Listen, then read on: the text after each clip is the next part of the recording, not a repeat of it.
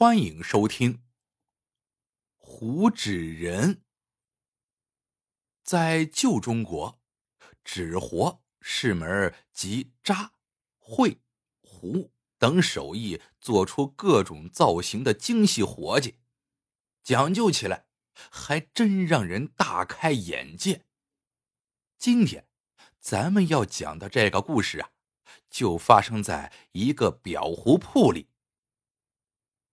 清末民初，北平有个开裱糊铺的手艺人，叫周有禄，扎的一手的漂亮纸活。这死人生意做的也挺踏实。可世事难料，自从大总统驾崩，各路大帅争地盘，兵荒马乱，人心惶惶，谁还顾得上打点死人？于是，裱糊铺的生意。越来越差。这一天，周有禄正在发愁，突然进来个小伙子，一身中山装，分头梳的倍儿亮，还戴了副眼镜，一看就是留过洋的。小伙子自报家门，说叫张锦，是来买纸人的。可他在店里看了一圈，却连连摇头。周有禄心里犯嘀咕。暗叹杨学生不识货，可他面上还得陪着笑，试探道：“请问家中何人先逝啊？想用什么样的纸活？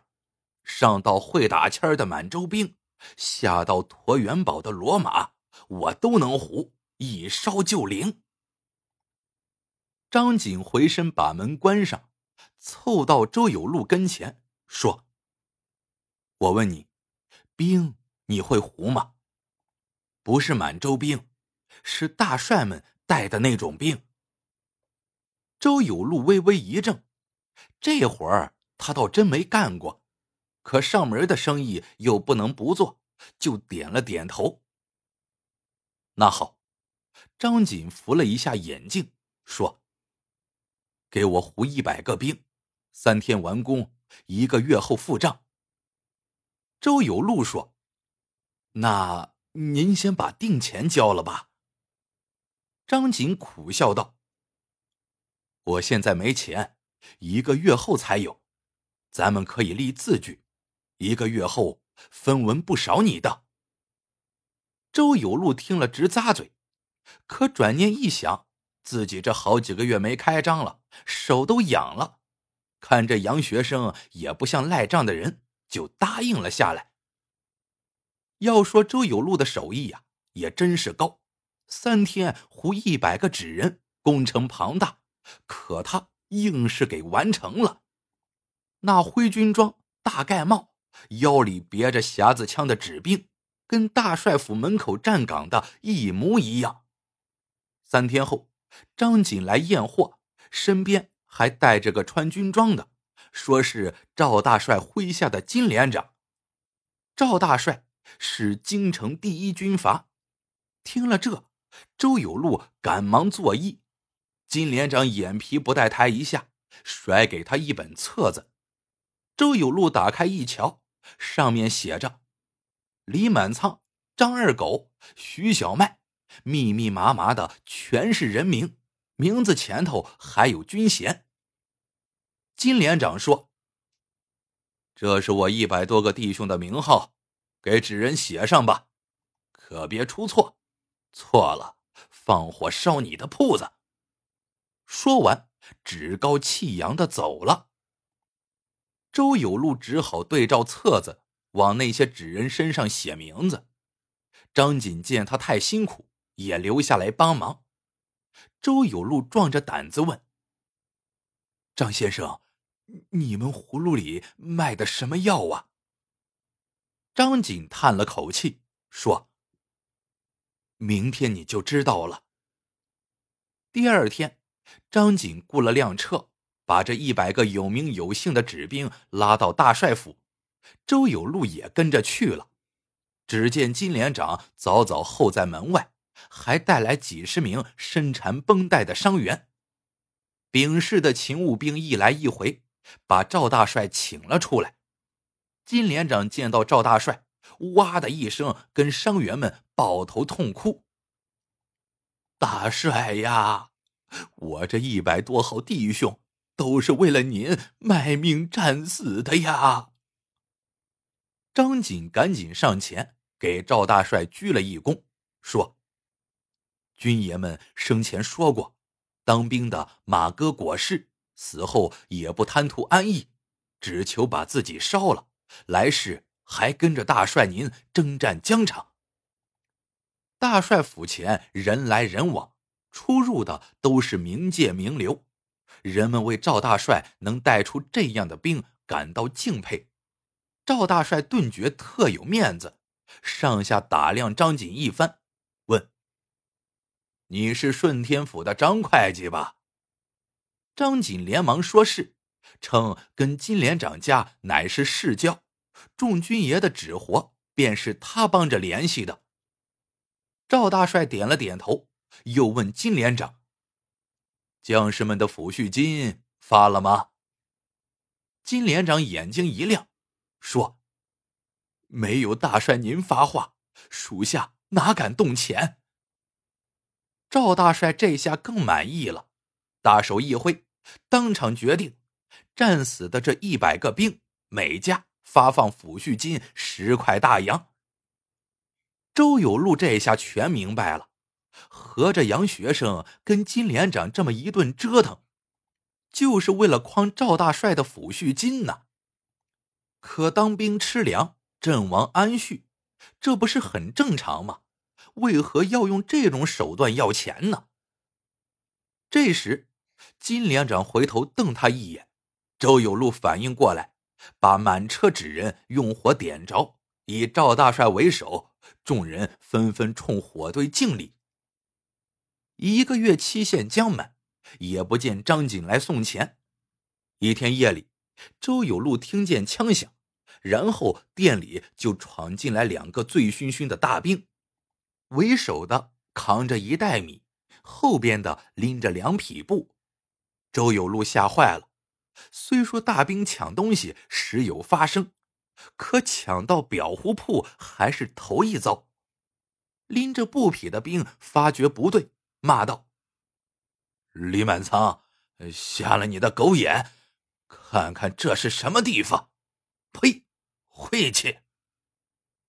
二人转身要走，周有禄惊讶道：“李满仓，李满仓不是死了吗？”他清楚记得金连长那本阵亡花名册上就有李满仓这号人物。妈的，你才死了呢！那个叫李满仓的兵放下米袋，狠狠打了周有禄一顿。又抢走柜台里的钱，这才心满意足的离开。周有禄挨了打，又没钱抓药，想到赵大帅提过张锦在顺天府当差，于是匆匆赶去顺天府要账。来到顺天府，门房告诉周有禄，张锦确实在顺天府做过会计，但是后来被赵大帅看中，调去大帅府当差了。门房一指顺天府对面的小洋楼，说：“那就是张锦的家。”那小楼非常气派。周有禄心中暗骂张锦：“住这么好的房子还赖账！”他满心愤恨的进去要钱，却被几个大兵撵了出来。周有禄这才意识到，张锦这是高升了，都有当兵的给他站岗了。既然进不去，周有禄。就趴在墙边等，从早到晚不吃不喝。进出这里的人很多，大多都是些军官，还有不少衣着光鲜的上流人物。这些人待一会儿就走了。周有禄心想，这都是来巴结洋学生的。转眼已到深夜，周有禄也不见张锦回家，他又渴又饿，正准备放弃。忽然听到汽笛声由远及近，一辆汽车开进院里，张锦回来了。周有禄刚要翻墙而入，汽车门开了，走出来的却是赵大帅，身边还挎着个浓妆艳抹的女人。二人说说笑笑的进了楼，就再也没有出来。周有路懵了，这不是张锦家吗？怎么赵大帅住下了呢？正纳闷呢，有人在背后拍了拍他肩膀。周有路回头一瞧，拍他的正是张锦。张先生，你怎么？周有路有些尴尬。张锦低声说：“我来瞧瞧我家，这儿说话不方便，咱们换个地方。”两人来到一家酒馆，借着灯光，周有路这才看清张锦面容憔悴，神情黯然，一个月不见，仿佛老了许多。三杯烈酒下肚，张锦终于道出了心中的苦水。原来，张锦留学那几年。他父亲在战乱中丧生，留下的那栋洋楼是张家的祖产。后来赵大帅占领北平，战事一时消停，洋楼被他手下的金连长据为己有。张锦回国后得知噩耗，十分悲痛。他想要回祖宅，金连长非但不给，还招呼手下一百多号兵都搬进洋楼住，除非张锦答应他的条件。他才考虑物归原主。从金连长口中，张锦知道赵大帅之所以能坐定北平，就是因为有钱。可钱从哪儿来的呢？除了四处搜刮，他还克扣士兵的粮饷。金连长听说张锦在国外学的是经济，想让他帮着要回饷钱，否则宅子就不还给他。张锦没办法，只好答应，于是便有了造纸兵骗恤金的那一幕。赵大帅刚占领北平不久，平时光忙着捞钱，很多事情疏于管理。况且具体的士兵阵亡名单都在各级军官手中，所以金连长说死了一百个兵，赵大帅便信以为真。后来事成了。张锦原打算要回宅子，再从这笔钱里抽一点给周有路结账。谁成想，金连长既不给钱，也不交房，他遣散了那一百个兵，每人发了三块大洋，自己依旧霸着张锦的房子。而那些兵常年东征西讨，早就打乏了，乐呵呵的拿着钱各谋生路去了。那天。周有路听见枪响，又撞见李满仓抢劫，便是这些兵想捞最后一笔再走。金连长耍无赖，张锦无可奈何，但他更不甘心，干脆心一横，去赵大帅那里自首，承认了骗抚恤金的事情，接着把金连长告发了。赵大帅很生气，立即下令枪毙了金连长。没收他的全部财产。念在张锦举报有功，又是留过洋的高材生，赵大帅起了爱才之心，邀请张锦来帅府当差。张锦对赵大帅感恩戴德，欣然前往。可令张锦没想到的是，宅子虽然从金连长的手里夺回来了，可是又被赵大帅看上了。赵大帅将自己的小妾接过来。把那里当成了一处外宅，张锦这才意识到天下乌鸦一般黑，不过却已经晚了。听完张锦的诉苦，周有路惊讶的合不拢嘴。张锦捶着胸口痛哭：“我怎么对得起亡父啊？”周有路不知道该怎么安慰，就说：“算了。”那一百个纸人的钱，我不要了。说完，干了杯中的酒，心中隐隐作痛。整整一百个纸人呐，值不少钱呢。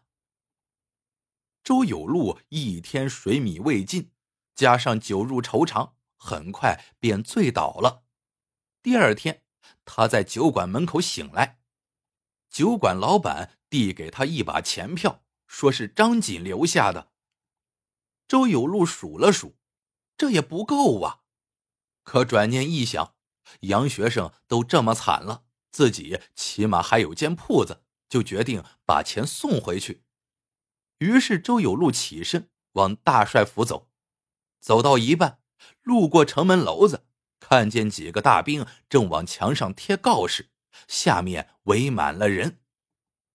告示上写着：“今日凌晨，大帅府击毙刺客一人，特将其悬释三天，以儆效尤。”告示旁赫然悬挂着一具尸体。周有路扑通一声坐倒在地。那死者不是别人，正是张锦。当晚，周有路糊了个纸人。给张锦烧了，以告慰这个相交不深却同样可怜的人。故事到这里就结束了。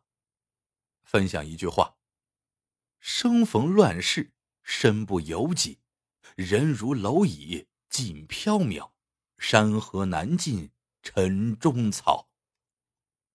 喜欢的朋友们，记得点赞。